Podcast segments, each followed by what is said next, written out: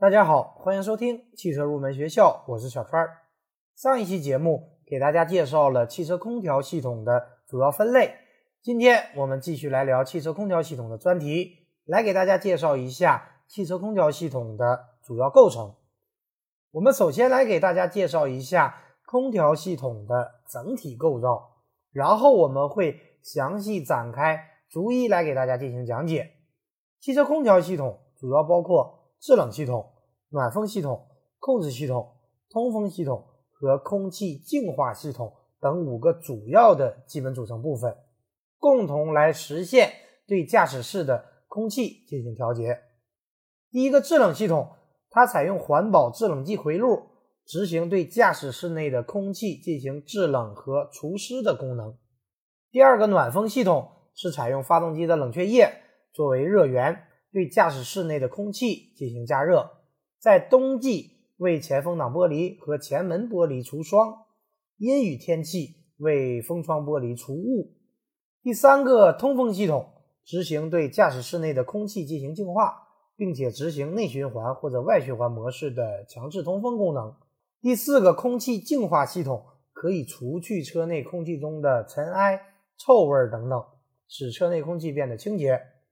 第五个控制系统，它是以空调控制面板和控制单元为核心，对以上四个系统进行整体控制，以满足驾驶员和乘员的舒适性要求。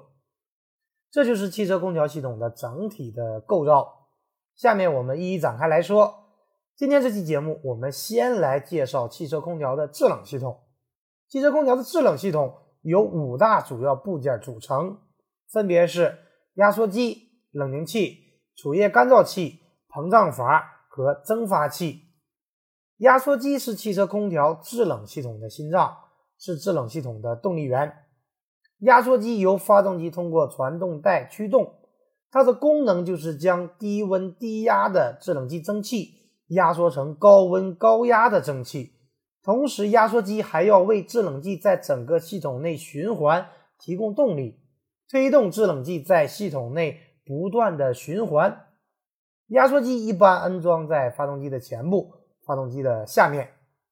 然后我们来说冷凝器，冷凝器有点类似于发动机的散热器，主要作用就是把制冷剂的热量排出去，一般安装在车前的散热器前，利用发动机的风扇和汽车行驶时产生的自然风来强制冷却和散热。然后是储液干燥器。它是连接在冷凝器的后面，主要的作用是吸湿和过滤，使得系统正常运行。然后是膨胀阀，膨胀阀也叫做节流阀，它安装在蒸发器入口前，主要作用是通过流速的变化，将制冷剂节流减压，由冷凝压力降到蒸发压力。最后就是蒸发器，它的作用是将液态制冷剂蒸发。进而吸收车厢热量而制冷。蒸发器前有鼓风机，可以不断的将制冷后的空气送出。以上讲到的这些部件，在后续的节目当中，我们都会详细展开来讲。这里先来主要给大家介绍一下它们的作用。为了方便大家的理解，下面我们就来具体说一下汽车空调制冷循环的过程。汽车空调制冷包括四个基本的过程。第一个过程是压缩过程，压缩机将蒸发器低压侧的低温低压气态制冷剂压缩成高温高压的气态制冷剂，然后送往冷凝器进行冷却降温。第二个过程就是放热过程，压缩机把压缩之后的高温高压气态制冷剂送入到冷凝器。刚我们讲到，冷凝器就类似于我们发动机的散热器。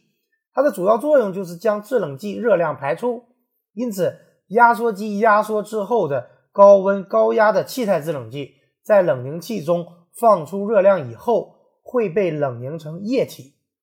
所谓的冷凝，就是指气态物质经过冷却以后转变为液态的过程。在汽车空调中，制冷剂在冷凝器中就是由气态变成了液态，而冷凝过程是放热过程，因此呢。第二个过程也被称之为放热过程。第三个过程是膨胀过程，经过冷却以后的高温高压液态制冷剂经过膨胀阀，它的压力和温度急剧下降，因此呢，变成了低温低压的液态制冷剂，并且被送入到蒸发器。第四个过程就是蒸发过程，低温低压的液态制冷剂流经蒸发器时，不断的吸收车内空气的热量，然后气化成低温低压的气态制冷剂。而从蒸发器流出的气态制冷剂又会被压缩机吸入，而进入下一次的制冷循环。就是这样，通过不断的周而复始的进行上述的四种循环，使得车内的温度降低。这也就是汽车空调制冷的循环过程。好的，以上就是本期节目的全部内容。下期节目我们继续来聊汽车空调系统的专题。感谢大家收听今天的。汽车入门学校，我们下期节目再会。